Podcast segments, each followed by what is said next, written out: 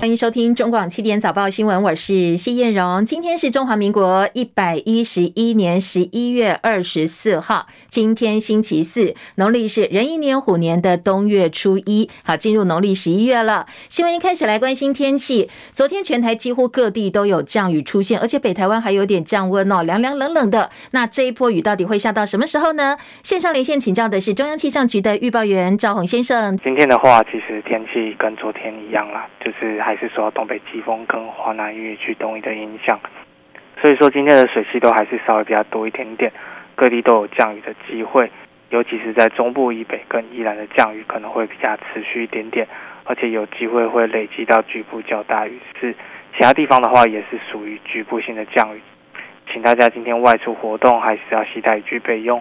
温度的部分的话，清晨各地的低温都稍微比较低一点点，是有点点凉意的。早晚的低温大约是二十一到二十三度，而中部以北跟宜兰的高温今天只会有二十三到二十五度，所以说到了中午，其实回升并不是很明显，整天感受是比较湿凉的。至于在南部跟台东的话，还是有机会会来到三十度左右的一个高温。那今天南北温差还是比较大，请大家南来北往还是要留意温度的变化。至于今天另外要留意的是东北风，还是有些偏强的一个情形，所以说在恒春半岛跟澎湖今天还是容易会有强阵风发生，也请大家从事海边活动一定要留意安全。再来就是最后大家想要知道这个雨究竟会下到什么时候，这个华南雨区其实到了明天都还是有持续的在影响。实际上要等到雨逐渐减缓的话，可能要等到投票日。投票日之后呢，虽然已经没有华南雨区东移了，不过还是有受到东北季风的影响。所以说，在北部跟东半部地区，可能都还是会有一些局部性的降雨。至于在中南部地区的话，其实雨势是慢慢的在减缓，慢慢变成是属于多云偶透光的天气。不过，这个天气还是请大家多留意最新的天气预报。嗯，谢谢赵宏提醒，也提供给大家参考。今天南来北往留意温差蛮大，因为现在呃，像台北、台中温度大概都只有二十二十一度，中南部也只有二十二度，东半部二十到二十二度。但是白天南部的高温会超过三十度哦，所以要留意哦。另外呢，在投票日当天，虽然说可以放晴，不过要留意的是北部、东北部还是会有一些降雨，所以呢，出门投票记得雨具哦，不要忘记。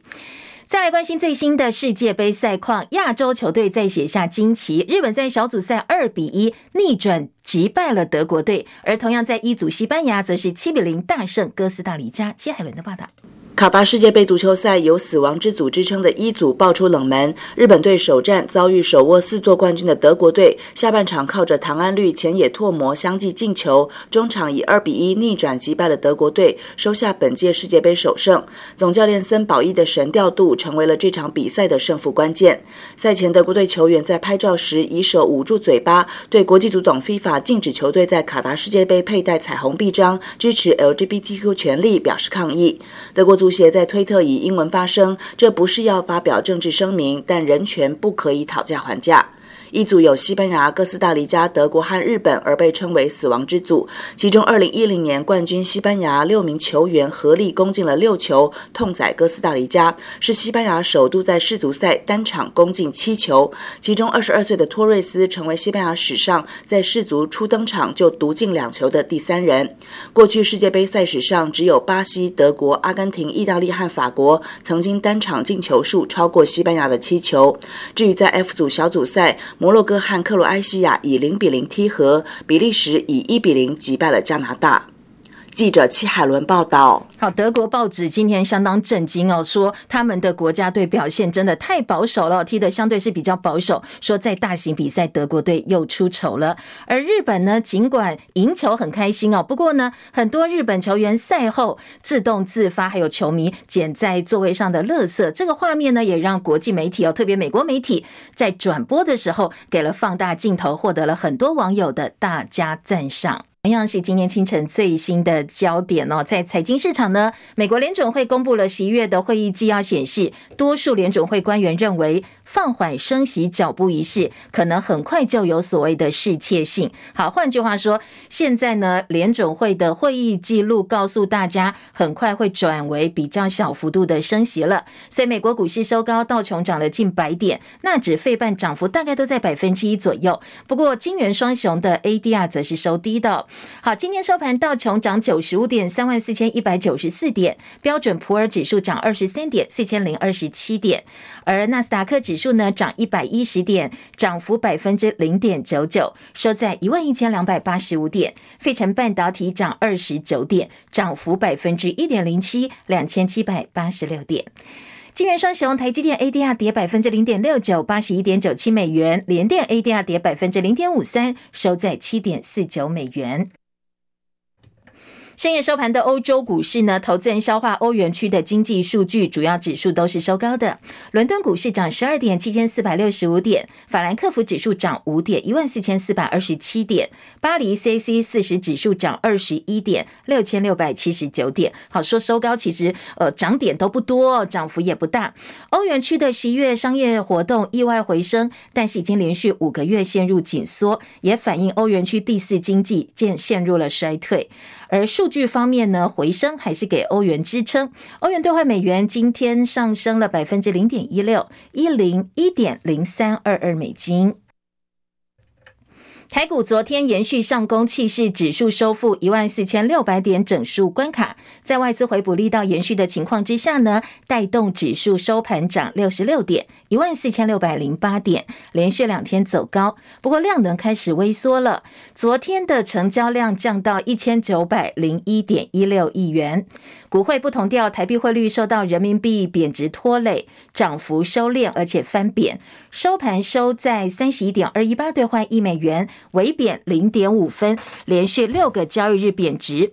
台北及元泰市场的总成交金额呢，则是略增到十三点四亿美金。而在和泰汽车方面呢，昨天总经理苏纯兴表示，车用原物料缺料的情况相当严重，钢材、晶片、电池这些重要零组件成本从源头开始不断涨哦，所以先前已经宣布要涨五款车款的接单。那如果说呢，后续有一些可能交期比较长的车款调涨价格之后，陆陆续续其他车款也会开始涨价。以目前的情况来看，可能各种车款都会涨，涨价时间预料呢是落在明年的元旦左右。大陆市场受到疫情、通膨、原物料、租金上涨因素影响，成长力道转弱。大陆经济下行也出现了零售业倒闭潮。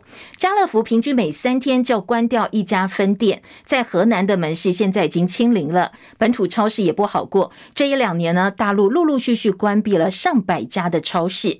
全盛时期，在大陆有超过一百家门市的锅贴水饺连锁店哦，八方云集。现在决定在今年底之前全面撤。撤出中国大陆，转进美国市场。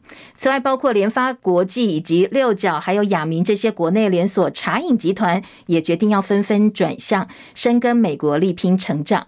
对此，昨天经济部长王美花也说了他的看法。他说呢，相信台商会灵活地调整自己的布局，而经济部会提供必要的协助。张佳琪的报道。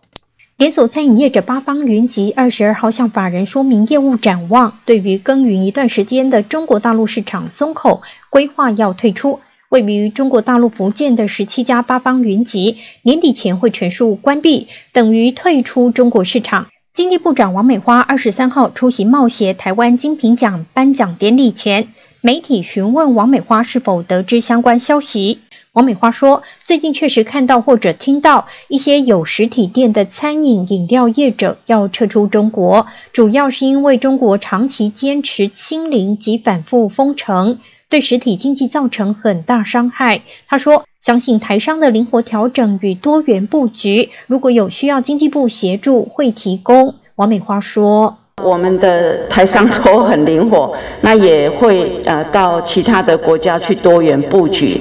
那如果回来的话，那我们也会有相关的投资的方案来协助。好。八方云集，大约二零一四年便展开在中国大陆市场的耕耘，一度有百家门市，但中式餐饮竞争大，集团逐步缩小营运规模，转而前进美国开店，而且看好美国市场后市，规划明年要在美国开第二家直营店。中广记者张佳琪台北报道。大陆新冠疫情方兴未艾，清零政策引起恐慌。河南郑州富士康呃富士康的厂区呢，星期二深夜爆发大规模新建劳工抗争，跟警方爆发了激烈冲突，到现在还没有平息。昨天晚间又传出劳工跟警方对峙。路透的报道说，在富士康园区员工抗议被拖欠奖金以及不满防疫的相关安排，所以呢，在网路盛传的影片可以看到很多很多员工聚集大叫说付我们工资，被身穿全套防护衣而且手持盾牌警棍的大白给包围住。呃，有些媒体说，甚至有万人、上万人跟这些武装警察是对峙的。而富士康正在针对离职金额跟抗争的劳工进行协商。红海昨天傍晚发了声明说，部分新进员工因为对工作津贴认知疑虑提出诉求，而红海强调，对津贴向来是按照合约内容履行的，接下来会继续对员工说明跟沟通。根据外电报道，引述富士康发布的激励政策说，本来新进员工在职三十天之后呢，是额外享有三千块钱的稳岗津贴，在职满六十天再奖励三千块。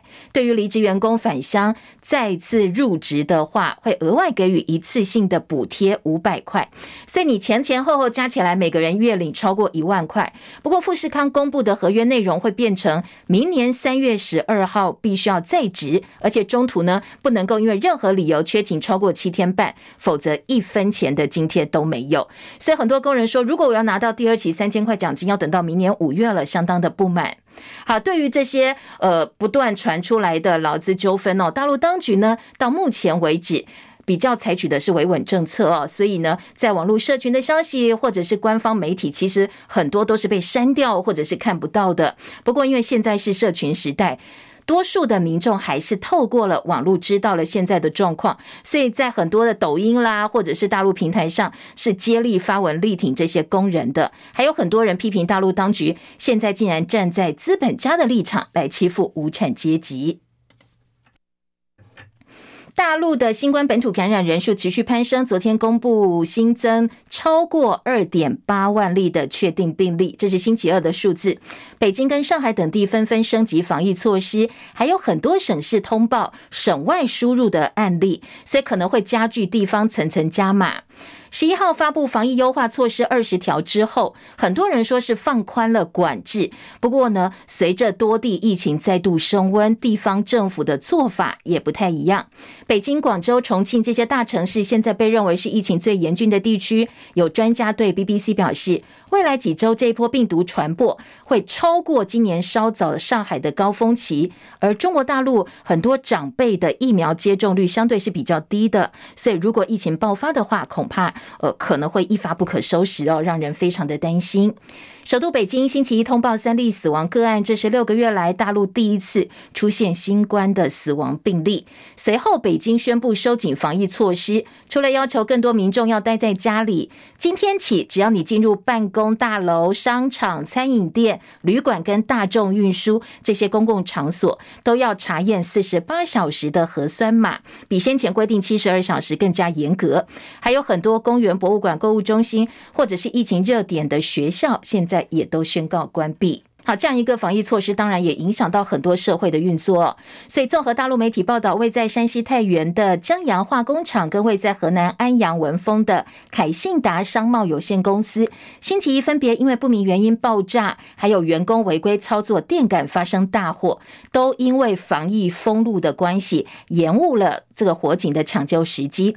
赶着到现场的消防车被防疫封路的铁皮围篱卡在路中，还要先找人来拆掉这些阻碍车辆通行的路障，才能够去救火，所以延误了第一时间的抢救。其中凯信达商贸估计至少造成三十八人死亡，两人轻伤，还有两个人下落不明。昨天国内新增一万七千八百四十一例的本土个案，跟上周三相比下降幅度大概是两成一。另外增加三十一例死亡，九十七例的中重症。礼拜六就是九合一选举投票了，所以外界关注投票会不会影响到疫情扩散。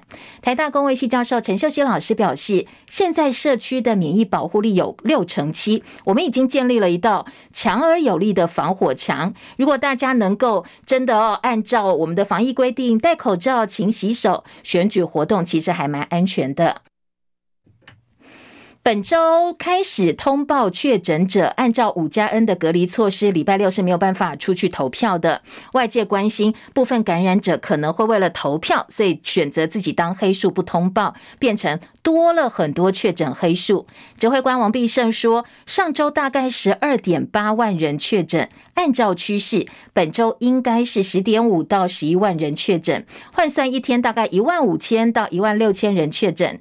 那从这个礼拜一、礼拜二、礼拜三来观察哦，确诊人数并没有大量减少，所以他认为应该没有人是为了选举而不通报。而本来要规定的是第一阶段的口罩解禁方案，这个星期要公布。不过昨天王必胜改口了，他说呢，下周宣布的机会是比较大的。他说，虽然延后到下周宣布哦，但是呢，第一阶段口罩解禁十二月初上路，室外不必戴口罩，这部分呢，应该是不会再做改变。好，其他的选举相关话题，九合一大选后天就要登场了。中选会的资料显示呢，今年全国选民总人数一千八百九十六万。万七千七百七十一人，呃，从过去哦，二零一四年九合一大选的投票率来看，当年是百分之六十七点五九，二零一八年是百分之六十六点九六。而今年因为真的选情好像比较冷一点，所以中选会官方的估计是总投票率可能会再度探低，可能会比上一次或上上一次更低。选战最后关头，新党台北市议员候选人张荣法、林杰利分别遭到暴力攻击，当事人除了走司法程序提出告诉之外，也对目前警方的应对处置哦相当的不满。张伯仲的报道，新党台北市中正万华区市议员候选人张荣法透露。十九号下午，协同妻子前往选区万华双和市场拜票，碰上民进党台北市长候选人陈时中带领四位市议员候选人也来到市场。由于一行声势浩大，举止过于跋扈，引发张荣法的不满。于是我就对着他喊了：“万华绝对不是破口，我们用选票抵制全时中下架民进党。”讲完这些话，一些年轻人呢，头发短短的都扑向我。把我抓起来，我一只手臂至少六只手掌抓他，前面挡了三四个年轻人，后面有两三人在丢手，大概情况是这样。而事后更令人难以想象的还包括，按你知道这我们也到万老分局叫他哦，这个名单到底是谁？全时中团队你要交出来。后来他自己承认，这些人都是警方是派来维安的。至于另一位中山大同区市议员候选人林杰利，则因为被人殴打成脑震荡，目前还在马街医院住院观察。根据竞选团队转述，过程更为离奇。由于他身体虚弱，无法受访，张荣法也代为描述当时的状况。那殴打他是个二十五岁的一个张姓嫌犯呐。一开始说跟女朋友吵架喝酒，结果酒测值是零嘛。后来又说林杰利哦，声音那个扩音器带太大，吵到他。结果林杰利在大桥头，那里根本连拿扩音器也没有。两人都不满警方事后对外息事宁人，甚至还误导外界认定他们是刻意闹场的处置态度。也极度怀疑殴打林杰利的男子前言不对后语的说辞，怀疑是一起预谋事件。新党更认为治安和选风已经遏制到这种程度，此风绝不可长，要求陈时中团队和蔡政府出面交代。中广记者张伯仲。台北报道，昨天世界杯的几个话题哦。首先呢，沙地阿拉伯爆冷门击败阿根廷之后，全国机关学校放假一天，也是世界杯九十二年来第三个因为击败阿根廷而放假的国家。不过，足球的宗主国英国到目前为止倒还没有因为足球赢球而放过假。另外，葡萄牙超级球星 C 罗跟英超曼特斯。曼特斯特联队提前解约，震撼了整个国际足坛。C 罗去年凤凰潮重新回到曼联，并不成功，跟教练跟球团发生冲突之后，还公开翻脸。不过，当然他的身手也不比当年世界杯之后的新球队，可能可以被视为是他职业生涯的最后一队了。陈凯的分析报道：二零零三年，年仅十八岁的 C 罗从故乡葡萄牙的里斯本竞技转队英超曼联，接下了原本属于贝克汉的七号传奇球衣号码，成为曼联的看板明星，效力曼联六年间，完成了英超三连霸，也拿下了欧冠杯跟俱乐部世界杯。C 罗个人则包办金球奖、足球先生跟欧洲金靴奖等所有世界足坛顶级个人奖项。之后，他转队西甲皇家马德里跟意甲祖文特斯。二零二一年八月，已经三十六岁的 C 罗又重返曼联，签下两年五千三百六十万欧元的超大合约。然而，曼联当即只拿下联赛第六名，也没有晋级欧洲联赛。C 罗不满球队状况，经纪人开始找转队机会。而曼联今年四月份也把代理总教练朗尼克炒鱿鱼，请来荷兰的滕哈赫执教。滕哈赫跟 C 罗的关系更为紧张，C 罗被踢出先发名单。英超季前，曼联跟托特汉热身赛，滕哈赫又在比赛第八十九分钟时才要 C 罗替补上阵，C 罗当场拒绝，直接离场。曼联则把他禁赛三天，同时不准跟大队一起练球。C 罗确实是足球史上最伟大的球员之一，自我要求生活作息接近严苛，但毕竟已经三十七岁。身为英超联赛本季最高薪球员，C 罗只踢了四场先发，平均每场上场五十八分钟，一共射门二十五次，只有六次射正，仅仅进了一球。以往他用一百八十七公分的高大身材跟速度凌虐对手后卫的画面已不复见，导致被吹了八次越位，还领了两张黄牌。本月初，C 罗还是被滕哈赫任命队长出战亚斯顿维拉，不过滕哈赫却说 C 罗是他的第四顺位队长选择。压倒骆驼的最后一根稻草，则是世界杯开赛前，C 罗接受专访，表示曼联背叛自己，滕哈赫也不尊敬他，包括教练。跟球团人员从去年开始就想把他赶走，媒体也传出 C 罗踢完世界杯之后将转战美国大联盟足足球的消息。五天后，双方就发表声明，同意 C 罗无条件提前解约离开，曼联则省下大约一千六百万欧元的薪水。现在 C 罗重获自由，虽然不可能成为五大顶级联赛球队的主力核心，但只要他还肯踢球，不会没有球队要。如果留在英超，切尔西是最可能的选项。情感层面，他回到葡萄牙故乡，加盟里斯本竞技也很。合理，还有媒体幻想发夹的生日耳曼能凑齐梅西、姆巴克、内马尔跟 C 罗组超级明星队，C 罗仍然是世界足坛的焦点。中广记者陈凯报道。好，欧洲太空总署公布最新太空人名单，其中也包括英国帕运的短跑选手麦法尔，他将成为史上第一位身障的太空人。请戚海伦的报道。欧洲太空总署公布了最新的太空人名单，从两万两千五百多名申请者中选出了十七个人，有男有女，其中还有一名身障者，是英国帕运短跑选手麦法尔，他也将成为史上第一位身障太空人，参加一项名为“身障太空人”的计划。目前，麦法尔在英格兰南部担任创伤及骨科专家。他将参加一项可行性研究，目的在让欧洲太空总署评估身障人士参与未来任务需要的条件。现年四十一岁的麦法尔，二零零八年时曾代表英国参加北京帕运。他因为机车事故，十九岁时右腿截肢。北京帕运时，他获得了一百公尺短跑铜牌。他受访时说：“身为截肢者，我从没想过可能会成为太空人，这对我来说像是旋风般的体验。”感觉非常兴奋，他想传给未来世代，科学为每一种人存在，希望太空旅行适合每个人。记者戚海伦报道。其他国际焦点呢？欧洲议会以压倒性票数通过认定俄罗斯是支持恐怖主义国家。不过就在欧洲议会通过这项象征性的决议案之后，官方网站立刻遭到骇客攻击。欧洲议会的议长梅特索拉发文表示，说有一个亲克里姆林宫的团体宣称哦，他们要为这一次的攻击负责。前英国首相强生接受美国有线电视新闻网 CNN 专访时表示，俄罗斯在二月二十四号入侵乌克兰之前，其实欧洲有几个大国家的态度跟现在现在不太一样，甚至是截然不同的。德国甚至希望乌克兰快速的溃散，长痛不如短痛。强生特别点名欧洲最重要的三个国家：德国、法国跟意大利，说他们在开战前呢，对于乌克兰的态度跟现在讲法是不一样的。英国《泰晤士高等教育专刊》公布了今年二零二二世界大学就业能力排行榜，台湾有两所大学进入前一百强，分别是排名第八十五跟八十六，台湾大学以及台湾湾科技大学。而另外一个进入排行榜前两百五十强的学校是排名第两百一十五的清华大学。台积电创办人张忠谋证实说，继五奈米之后，三奈米也要到美国设厂。这个月第一班包机会把台积电三百人送到美国的凤凰城，以后还有六架包机哦，所以可能会有超过一千位工程师跟家人飞到美国去。不过有个脸书粉专工程师看政治，他说美国要的不只是设厂，他们要的是台积电最先进的制程技术。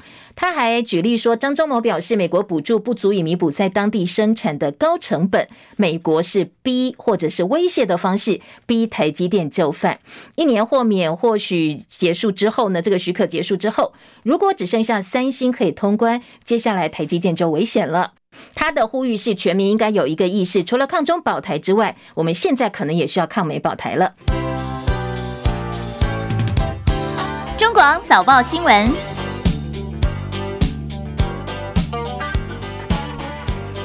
今天在头版头条的新闻部分，三份综合性报纸呢，在选前倒数四十八小时，现在头版头条的焦点不太一样哦，不过多多少少可能都有一点点选举选战的味道哦。今天《中国时报》头版头条聚焦的是。呃，关于确诊者不能投票这件事情，今天中时再批说，这个蔡政府不想办法解决，想尽各种方法来保护人民投票权利，而是剥夺了这些确诊者投票权，可能是违宪的。而配稿在头版的旁边呢，有一则呃小小的配稿是说，现在蓝绿对于选举马上要投票了，相当紧张，所以在监票部分各自都有一些动作。联合报头版头条今天是用头版的半个版面加上二版来质疑农委会主委陈吉仲。好，举的例子还蛮多的。最新的这个所谓农业政策呢，在陈吉仲呃主掌执掌之下，似乎现在看不到一些希望。为什么呢？从呃班班吃十斑变成班班在等十斑，十斑鱼跳票了。蛋价回不去，很多如果是有在买鸡蛋的一些呃好朋友消费者，应该都知道蛋价哦。之前说蛋荒涨上去之后就掉不下来了。昨天农委会主委陈吉仲说法非常妙，他说：“我只承诺解决蛋荒的问题，让你买得到，但是我没有承诺要解决蛋价高的问题哦。”好，这是另外一个例子哦。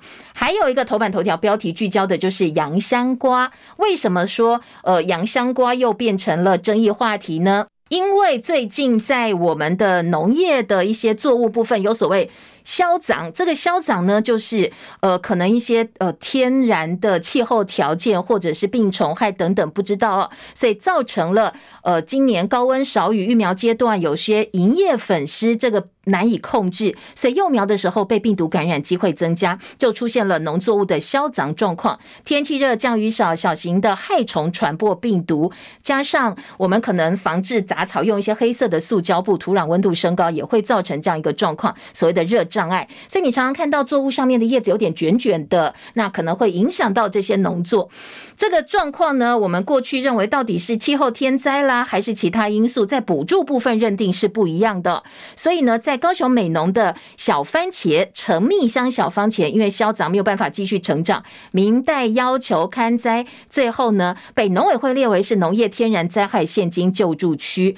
这个例子一开之后，其他的农友也说：“那我们呃，这个台南小番茄也要，加，一小番茄也要补助。”其他的农产品也纷纷开口说：“好啊，那我们通通都要列为是气候引起的天然灾害，我们要求要补助哦。”到底这个天然灾害怎么认定？昨天农委会主委陈吉仲就被自己同党籍的立委陈亭妃问到了，说：“好啊，那你这边补助，那边不补助，谁说它是天灾？怎么样才能变成天然灾害？谁说了算？”哎，陈吉仲拍拍胸脯，我说了算哦，当然听我的，所以当场又翻盘了。因为呢，陈亭妃问的是，呃，这个台南的洋香瓜可不可以列进？所以农委会主委陈吉仲说：“好，那我们当然听我的，翻盘。”洋香瓜也是气候引起的，我们要下去勘察。之后，立委苏志芬也说，我们云林的黑金刚也要纳入灾损。那现在呢，油豆没有纳进去，因为被被认定是病虫害，不是天灾。所以，到底这个天灾的认定该怎么认定？农委会主委说了算吗？今天在联合报头版头条举这个例子的同时，在二版翻了石斑鱼，翻了呃一些过去包括蛋价的争议哦，来看看我们的农委会主委陈吉仲到底做了哪些事情，帮助我们农民什么？所以当然呃，联合报这么大做，是质疑他的部分是比较多的。今天做了大概有一个半版面，说我们的政务官在秀下限，任命这个我们整个农业政策空转。呃，蛋价回不去，只成只说他解决蛋荒，没有要答应解决蛋价。那餐盒业者说，你当初哦，班班吃十斑这个政策就是有问题。你一开始说。大家要同时吃，那你可能供货调度，你就应该可以预料得到有问题。那教育部说，呃，这供货不关我们管，供货是农委会决定的。所以呢，在学校的午餐菜色，当然不是说非吃十斑不可，而是你官员开了支票之后，你又做不到。所以今天联合报主要质疑的是这个部分。那在特稿部分呢，则是说。你看看哦，我们面临史上最严重的缺蛋危机。呃，陈吉仲眼里竟然是只要你买得到就好，蛋荒解决就好啦，蛋价不归我管，我也没答应要管。说石斑的，还有这个过去整个执行的漏洞百出，再度凸显农委会你只会撒钱哦，你整个产销结构你都不觉得要解决。好，联合报今天是呃相当大版面来炮轰陈吉仲，当然也访问了所谓的专家意见。有一些农改专家说，天然灾害的认定是有制度规范，不是你一个人说了算，独断决定，也不能扩大解释。那你有争议的话，专家就来开会讨论，不能够说官大学问大，驳回第一线去勘灾人员的决定，就是不尊重专业，也不尊重制度哦。所以呢，呃，今天有专家说，我们应该要挺直腰杆，专业的人要来呃质疑陈吉仲，什么叫做你说了算哦？不能够这样讲话。好，这是联合报今天大做的新新闻重点，自由时报今天头版头条则是把焦点放在宜兰县政府，大标题说宜兰县政府再报贪污。那你仔细看内文讲的是什么呢？是一呃讲的是说宜兰县的呃卫生局哦，有人员把本来要拨给照顾染疫者使用的礼品采购的预算给并吞了，给侵吞了，侵占了，然后拿去买礼券这样子。那这个个案呢，宜兰县政府说我们早就移送调查啦。不过昨天，因为在公办的电视政见会上，民进党的候选人江聪渊提出来了，所以呢，今天自由时报大作说，宜兰县政府又爆贪污案喽。那这个部分呢，就是县府卫生局的员工吧，侵吞了这个所谓的防疫预算哦。另外，自由时报还有富士康的郑州厂区员工抗议暴动，经济今天头版头条也是这个。那连带影响的是说，可能会影响到苹果供应链，而自由时报头版二题是。营收衰退百分之十可以补贴基本工资，本来是百分之二十，所以其他报纸今天报这个新闻的时候说，这个又是选前大撒币哦，是要骗选票用的。还有这个财经报纸的头版，除了经济日报今天呃焦点放在关于这个呃郑州厂这个富士康郑州厂，因为现在郑州有点类封城，所以呢很多呃大型厂区的员工想要回乡，或者是说有一些劳资纠纷。很容易哦，整个情绪又鼓动上来了，所以今天在嗯很多的两岸新闻版面或者财经报纸都关注目前富士康郑州厂区的一个最新状况。那工商时报告诉大家，批发零售十月份的营业创新高，这是一个好消息哦。但是工业制造业、工业的部分呢，今天内页新闻则是有一些比较坏的数据。好，我们等一下并呈给大家哦。今天在头版的另外一个重点就是世界杯，日本二比一逆转打败德国队。中时联合在头版用标题预告的方式来呈现。那自由时报则是有个头版图文，说世足再演亚洲奇迹，日本蓝武士二比一逆转打败德国队。好，这是今天头版 快速扫描的新闻重点。继续就来听听看哦，在详细内容跟内页新闻还有哪些补充的报道。我们还是先从这个陈吉仲听起哦。陈吉仲呢，今天联合报的头版跟二版大标题说，台南洋香瓜销涨啊。今天在呃联合报，因为下半版面都卖广告嘛哦，所以整个版面只有陈吉仲在立法院呢，他。翻盘说可以适用天灾救助，当然听我的，主委说了算。天然灾害在农业方面认定争议，包括高雄的小番茄、台南洋香瓜，都是第一线专家去认定是病虫害，不是天灾，所以在补助部分是不一样的。农委会回来之后拍板说，呃，这个气候条件改变所导致，这算天灾，所以呢，分别哦每公顷补助五点一万跟八万块。好，联合报把事件的始末报道在头版，内页的二版就是。是包括配合呃这个政策跳票班班等十班，本来班班吃十班变成班班等十班，供货来不及，有些学校没吃到。本来答应的是中小学营养午餐，这个学期一个月吃一次，要吃四次的石斑鱼。不过供应不及，所以呢可能会暂缓。但是陈吉仲说不会暂缓啦，前端还需要时间，所以呢我们稍微慢一点点再给大家吃石斑鱼。今天的中国时报说。呃，除了吃石斑跳票之外，昨天陈吉仲甩锅，价格回归市场机制，说我们要等鱼大一点再给小朋友吃，再来吃营养午餐。很多人说你在讲什么？不太清楚他到底知不知道自己在说什么。好，这个是石斑鱼的部分，那蛋价就当然是另外了，大家也在批评了。好，再来听到的是，呃，其他的报纸的重点。今天《中国时报》头版头条是政府怠惰剥夺数十万人的投票权，确诊者没有办法投票，惹违宪争议。中选会哀轰消极，赵少康痛批民进党的心胸狭窄。好，这个是关于，呃，也是讨论了好多天哦，这个确诊者到底能不能够投票的问题。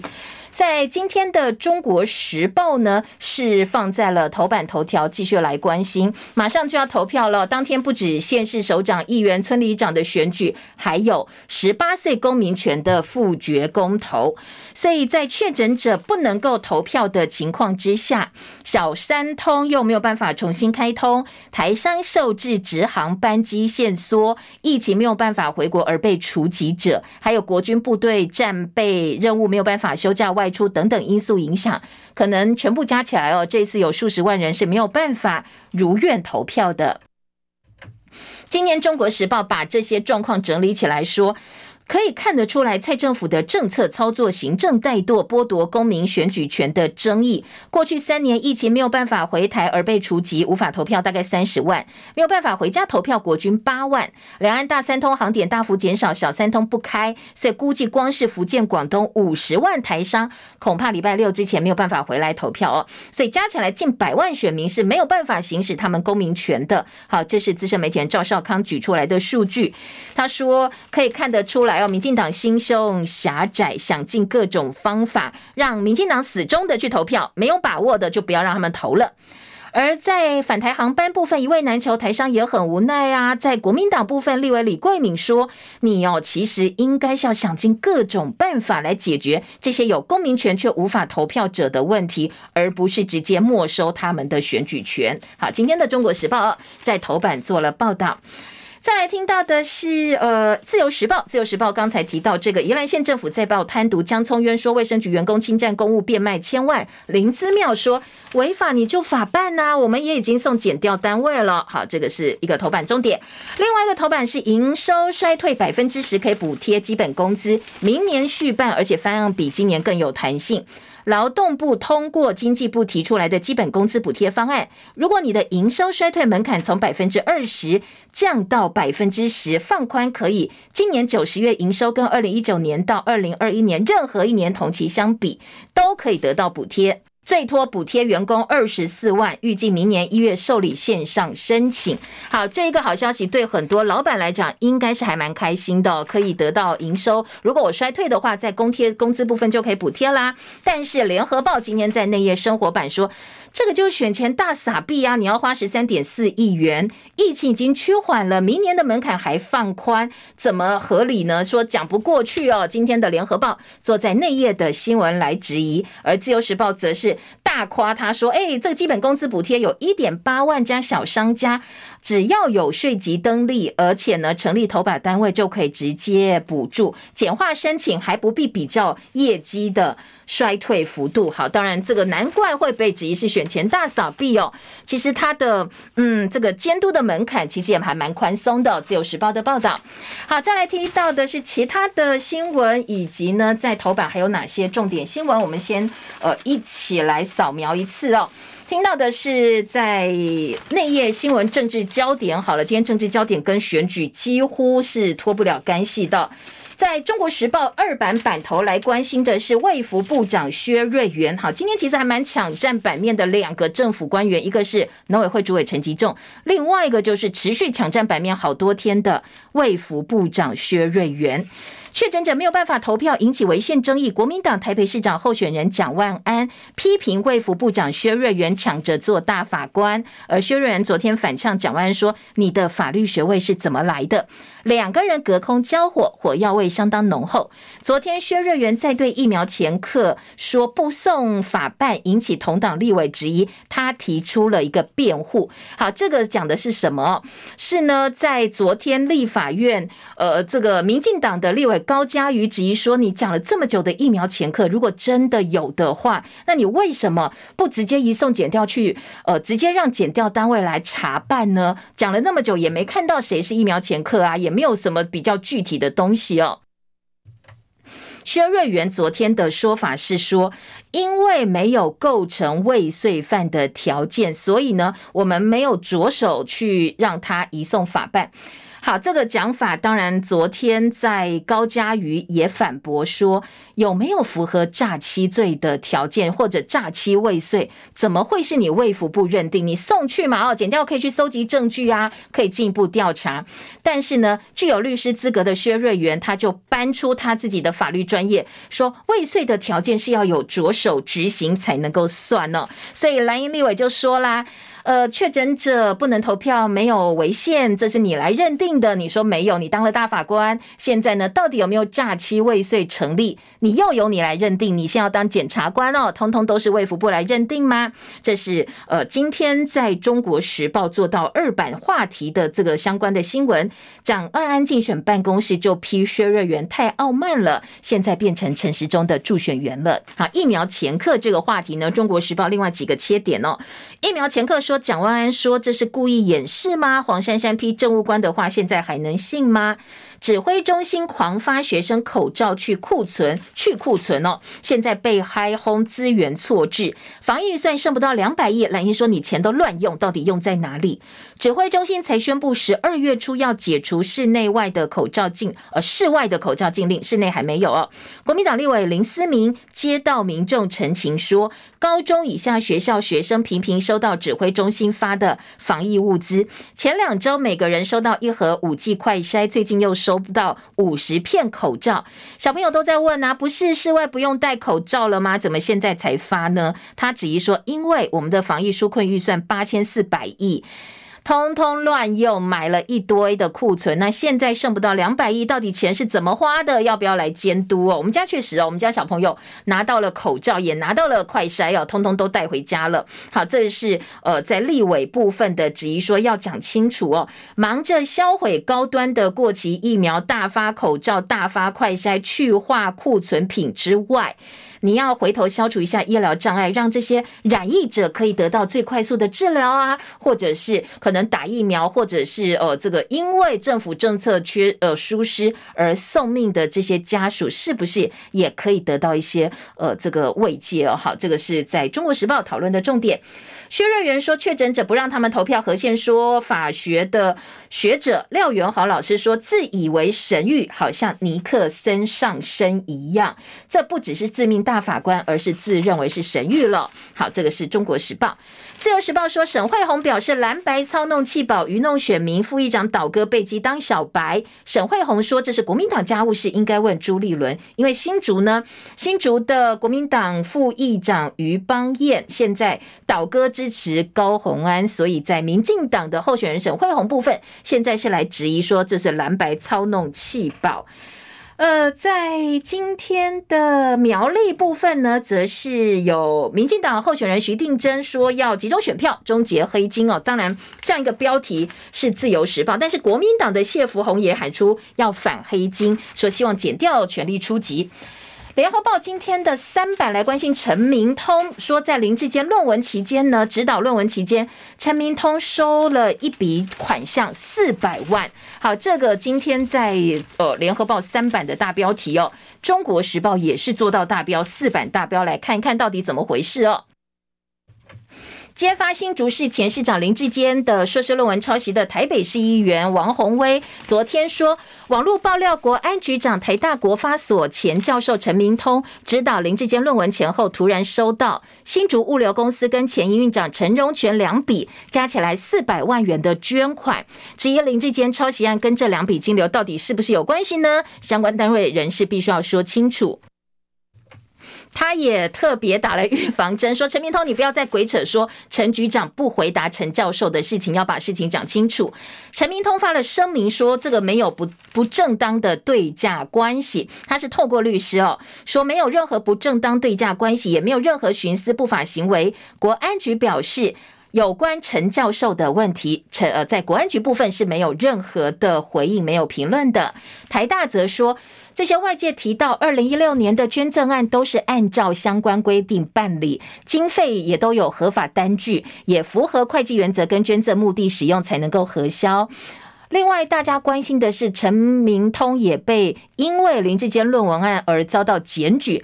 台大，你调查这么久，有没有什么下文呢？会不会在选前有一些结论？台大说，按照正常程序，现在都在调呃这个调查当中。好，这个是事件本身。而今天的《中国时报》把事件的整个原委哦，包括质疑的部分啦、回应的部分，都做了一些报道。再来听到的是，今在政治焦点。呃，中国时报跟联合报跟自由时报选战话题还有一个是联合报四版版头说，蔡英文喊出台湾队护挺被批制造对立。蓝营说两岸兵凶战危，蔡英文装睡笑不行吗？民众党说我们都是台湾队啊，台湾队并不是绿营所独有哦。民进党主席蔡英文昨天对支持者喊话说，这一次县市长选举跟总统选举一样重要，希望台湾队护挺护挺台湾队，让他有力量带领台湾在国际站稳脚步，维持台海的和平稳定。但是民众党说，大家平平都是台湾人，我们都是台湾队，你去讲台湾队，凸显台湾队，这不就是操弄族群、玩弄世代对立吗？再也质疑说，你特别去标榜台湾队，那你说谁不是台湾队哦？大家都是爱台湾，难道不是民进党就会卖台吗？所以在联合报的特稿说。绿色是分化的颜色吗？记者蔡静宇特稿说，呃，最近民进党大催票招式还是塑造敌我意识，而且呢是在我们自己国内制造这种敌我意识哦。说台湾队护挺护挺台湾队，就证明绿营黔驴技穷了，情绪勒索也埋下了未来撕裂社会的整个呃这个。可能呃埋下了一些隐患，或者是或许可以预见未来的后遗症。好，今天的自由时报就大作，蔡英文催票说，让我更有力量照顾好台湾，要为台湾挺身而出，投下选票。好，其实蓝营白营也可以说啊，我们要为台湾挺身而出，投下他们自己支持的候选人，大家都可以把台湾队哦拿出来当做催票的工具。好，再来听到的是，呃，今天在联合报说，陈时中跟黄珊珊两个互指对方证件剽窃。黄珊珊说：“我早就喊过做自己的主人了。”陈时中说：“呃，我早就提过跨党派政府。”那蒋万安看了就说：“哎，这市民才是台北市民才是真正的主角，不要再吵了。”投票前三天买票最高峰，警政署全力查会。选举因为要想去投票而不通报自己确诊吗？昨天指挥中心说没有黑数的问题。经济日报头版。头条：郑州类封城影响到苹果供应链，启动五天的流动性管理。红海园区有员工抗争，可能会牵动 iPhone 十四 Pro 的生产。旺报说，大陆疫情升温，省际流通限制多，很多省份通报省外的输入案例。联合报切入点是大陆防疫又层层加码了，除了郑州之外，很多供应链正在移出，所以大陆经济损失恐怕很难救回来。工商时报说，批发零售餐饮十月大发财，内需强劲，营业额喷发，都写下同期新高。不过呢，这个是呃今天工商时报的头版头条哦，在内页四版的交焦点是十月份的工业生产连两黑，供需都没力，通膨升息影响到全球经济，制造业生产同减，而且十一月可能还会再扩大。所以不要看到工商时报说，哎，批发零售看起来很好哦，但是同时间我们的工业生产是表现不理想的哦。工商时报头版预告稳定经济，大陆人行最快周五会降准。和泰车说明年车价涨定了。好，今天在这两则新闻呢，经济日报一样。大作，分别是二版以及内页的五版版头大标题。大陆稳定经济再次预告要降准，零件变贵了，和泰车双品牌喊涨，还有 PC 业寒冬，惠普三年砍掉六千人。金控前三季投机投资呢亏损一点二四兆元。内页新闻除了呃这个世界杯足球赛相当抢镜之外呢，还包括了这个大 S 在影剧版面的新闻。呃，这个说他跟他的前夫汪小飞两个人后续的一些关于床垫的争论啦，在那些新闻很多。还有个新闻，我们赶快告诉大家，机车的笔试哦要加重肇事题型，如果要考笔试的话要特别注意。好，我们时间到了，谢谢大家，美好。身心，明天见，拜拜。